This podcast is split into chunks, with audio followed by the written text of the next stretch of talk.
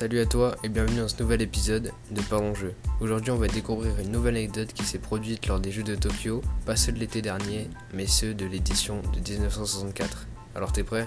C'est parti. Aujourd'hui je vais essayer de te parler d'un mariage un peu spécial. Je pense qu'après cet épisode, vous pourrez être sûr que l'amour rend aveugle. Le 10 octobre 1964, à quelques minutes de l'ouverture des Jeux Olympiques, un couple japonais a eu l'idée extravagante de se marier.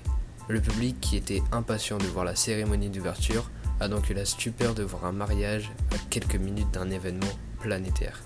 La cérémonie s'est déroulée dans de très bonnes conditions et le moine bouddhiste a même pu unir les liens sur la piste d'athlétisme qui verra de nombreuses victoires durant 15 jours. Étant donné l'accès limité au stade, le couple n'a eu le droit qu'à deux invités pour l'occasion. Une belle histoire qui unit Tsukasa Konjiki et Masa Akimoto, comme quoi les Jeux Olympiques réservent plein de surprises. Voilà, c'est déjà la fin de cet épisode. Nous on se retrouve jeudi prochain à 12h pour un tout nouvel épisode. Si ça t'a plu, tu peux d'ores et déjà t'abonner ou partager ce podcast à tous tes amis.